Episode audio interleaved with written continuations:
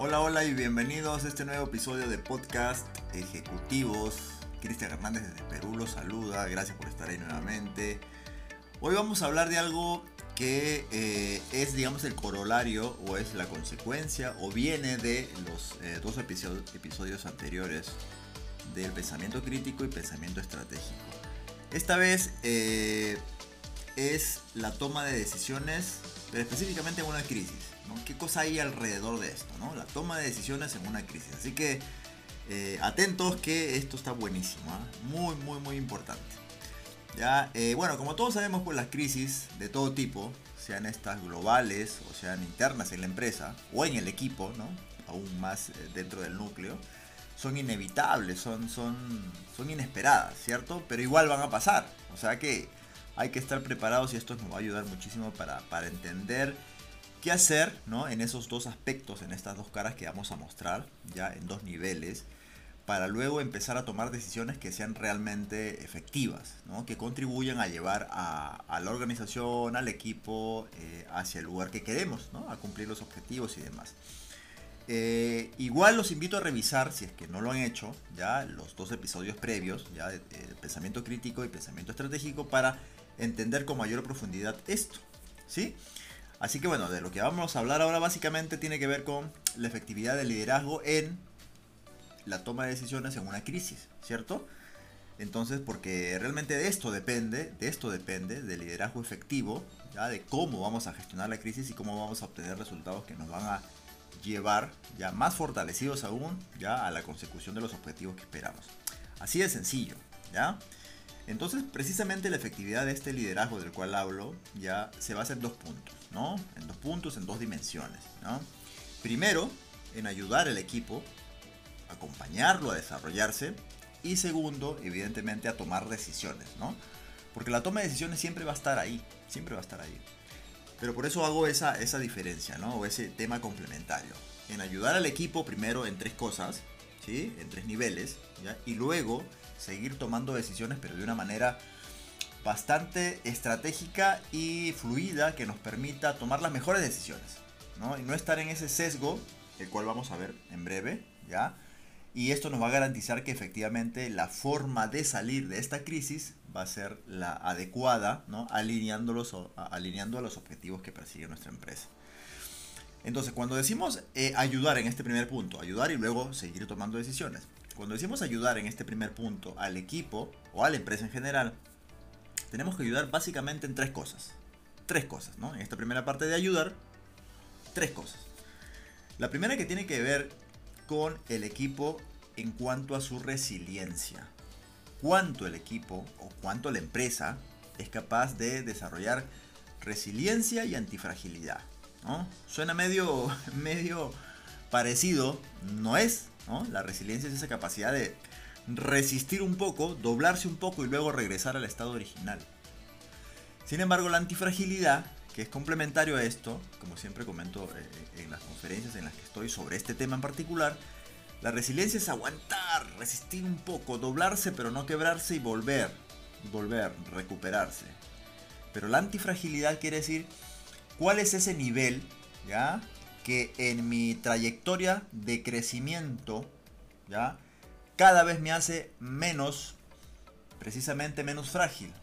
Por ejemplo, si antes de la pandemia yo era muy frágil en esto porque la comunicación era muy débil, por lo que fuera, entonces ese grado de fragilidad antes de la pandemia tiene que fortalecerse, ¿cierto? De manera tal que con el paso del tiempo yo me hago menos frágil, ¿cierto? O sea, si yo antes de la pandemia tenía ciertas debilidades, tenía fragilidad respecto de la comunicación, la comunicación no era muy eficaz, no llegaba a ser efectiva, etcétera si es que yo durante la pandemia me hice fuerte, eso ya me va a devolver un estándar de fragilidad todavía más resistente, ¿cierto? Entonces, por un lado voy a ser más resiliente, ¿ya? Pero también me hago más, más antifrágil, ¿cierto? O sea, si era frágil nivel 2 antes de la pandemia, ahora soy frágil, digamos, un, un nivel más pequeño. Ya me hago más antifrágil, ¿no? ¿Se entendió? Igual en los comentarios me van a escribir ustedes si necesitan mayor profundidad sobre este primer punto, ¿no? Entonces, en esta, en esta toma de decisiones frente a una crisis, lo que tenemos que hacer, como ya dije, es uno, ayudar al equipo en tres cosas y dos, seguir tomando decisiones saliendo de ese sesgo cognitivo que vamos a ver luego. Entonces, en esta primera parte, vamos a ayudar al equipo primero a ser más resiliente ¿no? y más antifrágil. Y esto requiere estar permanentemente en contacto con ellos. Definitivamente acompañarlos, alentarlos, inyectarles energía, eh, sembrar esa idea permanente de conectar con la visión de la empresa o de la organización o del equipo, ¿cierto? Porque eso va a ayudar precisamente a que se sientan muy confiados y esto, cualquier golpe que haya fuera, ¿ya? O al interior también de la empresa, los haga más fuerte y más antifrágiles. ¿Sí? Ese es el primer punto, ¿cierto? En una crisis, entonces hay que ayudar al equipo primero a ser más resiliente y antifrágil. Segundo, a contener el daño. ¿Cómo contenemos el daño? En los equipos o en la empresa en general, lo que tenemos que hacer es que ellos visionen y conecten con la visión precisamente de la empresa y con la misión de lo que tienen que desarrollar permanentemente para no perder ese foco, esa, esa, esa gasolina, como siempre digo, para lograr estar automotivándose en pro de la consecución de esa, esa pequeña crisis que está envuelta de una mayor. ¿no? Entonces necesitamos empujar permanentemente al equipo, ¿no? motivar al equipo y sobre todo enseñar a automotivarse. ¿ya? En este segundo punto es importante. Luego, luego de pasar de enseñarle la resiliencia, la antifragilidad, ¿no? pasar precisamente a este contener el daño. ¿no? Tratar de, con la capacidad que ya está desarrollando, contener el daño, contener el daño, contener el daño. En cualquier naturaleza que este daño se presente, ¿cierto? Pero la idea es eso, ¿no? Desarrollar resiliencia, contener el daño y finalmente impulsar la recuperación. Ahora, en este proceso de tres pasos, en este proceso de tres pasos, es importante siempre acompañar, ¿no? Que, que el equipo o la empresa se sienta acompañado de sus líderes naturales, ¿cierto? Porque este proceso de tres pasos, ya dentro de esa ayuda que tiene que hacer el líder transformador, el líder efectivo, ya tiene que haber permanentemente involucramiento de parte del líder. Si no hay involucramiento y solo se queda en el nivel orientativo, o peor aún, en el nivel de dar órdenes, sencillamente no va a resultar. Y cuando vayamos a la toma de decisiones veremos que no va a alcanzar. Por lo tanto, en esta primera parte de los dos puntos, ¿ya? para cómo tomamos decisiones en una crisis, ¿no? preparamos al equipo. Resiliencia, antifragilidad, resistir, eh, aguantar, contener el daño e impulsar la recuperación luego, que ya pasó el ruido. ¿Se dan cuenta? Este es el primer punto, ¿no? a trabajar con el equipo, acompañar a eso, a que se desarrollen estos tres puntos. Y luego, ¿cómo hacemos? Como dice el título de este podcast, ¿ya? para la toma, en realidad, o sea, el proceso de seguir tomando decisiones, ¿cierto? Insisto en que revisen los dos capítulos anteriores, ¿no? Sobre pensamiento crítico y pensamiento estratégico. Y ahora ya vamos a abordar el tema de tomar decisiones dentro de un escenario de crisis. En el tema, en el tema de, de una crisis, normalmente las decisiones no son todas racionales. No son todas racionales. Lo que nosotros sin darnos cuenta, ¿no? Sin darnos cuenta, nos envolvemos en lo que llamamos la cámara de eco. ¿no? La cámara de eco.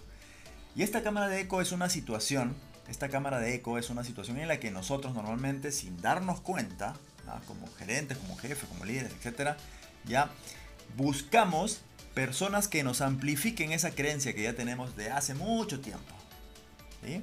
Entonces, esta cámara de eco es como cuando uno está frente a un monitor y dentro de ese monitor ve precisamente algo más pequeño y eso se va reproduciendo permanentemente, ¿no?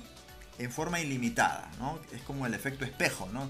Siempre está ahí, repitiéndose, repitiéndose sin fin, ¿cierto? Y la cámara de eco precisamente es eso. Cuando nosotros queremos tomar decisiones y estamos en la cámara de eco recurriendo permanentemente a las personas que opinan igual que nosotros, sencillamente no vamos a resolver nada a largo plazo, ¿cierto? Probablemente lo que logremos es un analgésico, es simplemente eh, disimular el síntoma, pero no vamos a curar nada. Y lo que puede pasar es que la empresa, el equipo, la organización tambalee y se caiga. Lo que buscamos realmente es que no tambalee y se caiga. Lo que buscamos es que la organización o el equipo se haga más fuerte. ¿Cierto? Entonces, en este nivel, la toma de decisiones tendría que estar no en la cámara de eco, tiene que estar afuera. Y aquí vienen dos habilidades importantísimas, ¿no? que es lo que normalmente enseño en los programas de las habilidades de liderazgo. Dos habilidades claves, claves, claves. Las dos primeras. ¿Ya? Para salir de esa cámara de eco, para ya no buscar amplificar o buscar sencillamente escuchar lo que quiero escuchar, sino empezar a escuchar realmente lo que me dé perspectiva de la crisis y empezar a resolver cosas, es precisamente salir de la cámara de eco aplicando dos habilidades con mi equipo, con mi empresa. Que es escuchar activamente y es empatizar. Simple. Cristian, pero ¿para qué? Si estoy en una crisis. Precisamente para eso. Para ampliar el panorama y ampliando el panorama tendré más visión, mayor perspectiva del mismo. Podré ver las oportunidades, los riesgos, los bordes, etc. Entonces cuando decimos, ok, vamos a tomar decisiones a partir de ahora, vamos a hacer liderazgo efectivo, precisamente saliendo de esa cámara de eco, ya escuchando a mi equipo, escuchando a los referentes, escuchando a las personas que tienen más experiencia, mayor compromiso, mejores resultados, etcétera, pero que han desarrollado, producto de mi entrenamiento como líder, permanentemente, eso nunca acaba, ya empiezo a escucharlos activamente. Y solo cuando escucho activamente la primera habilidad y luego empatizo, segunda habilidad, ya lo que voy a lograr es precisamente no ponerme en los zapatos de, la otra persona o de las otras personas que me van a proveer de información importante, de campo, sino estaré desarrollando como tomador de, decisiones o como decisor, estaré desarrollando mayor perspectiva. Esto es, como dije en los capítulos anteriores, pasar precisamente ese enfoque convergente ya a ese enfoque divergente que nos permita tomar decisiones más informadas. Resumiendo, para tomar decisiones en una época o en un periodo de crisis, sea esta de nivel global como la pandemia, o sea, esta de nivel interno, de nivel de la organización o de nivel del equipo, ¿ya? lo que tenemos que hacer es, por un lado, resumiendo, por un lado, desarrollar resiliencia, antifragilidad, ¿no? contener el daño y sobreponerse a este. Ese es un nivel. Y en el otro nivel lo que tenemos que hacer es seguir tomando decisiones, pero seguir tomando decisiones fuera de la cámara de eco. Vale decir que tener la suficiente frialdad para no buscar permanentemente escuchar lo que ya sabemos, para amplificar a, modo de espejo lo que ya conozco, porque las soluciones a las crisis que son cada vez más complejas no están escritas en una piedra de hace mil años. En realidad se necesita estar muy, muy, muy inmerso en la, en la perspectiva individual que pueda tener cada miembro del equipo, cada miembro de la empresa evidentemente cada persona que sea representativa, ¿no? De un área, qué sé yo. Entonces, teniendo en cuenta esta, esta, estas, dos, estas dos cosas, estas dos eh, dimensiones, ¿no? Por un lado el desarrollo del equipo, que sea resiliente, etc. Y por otro lado seguir tomando decisiones fuera de la cámara de eco, esto nos va a asegurar la respuesta de cómo gestionar una crisis, que es precisamente a través del liderazgo efectivo. Es el liderazgo efectivo que muestra, muestra en la práctica las dos principales habilidades que he mencionado, La de escuchar y la de empatizar, para tener una perspectiva mayor y tomar evidentemente una decisión que sea coherente con la estrategia que persigue nuestra organización. Muy bien, espero les haya gustado este episodio que tiene que ver básicamente con toma de decisiones en una crisis. ¿Cierto? En, un caso específico, así, ¿no? En una tipología específica. Toma decisiones en una crisis. Así que les agradezco que estén ahí. Eh, Cristian Hernández los saluda, les envío un fuerte abrazo desde Perú y nos vemos en el próximo episodio de Ejecutivos, el podcast. Chao.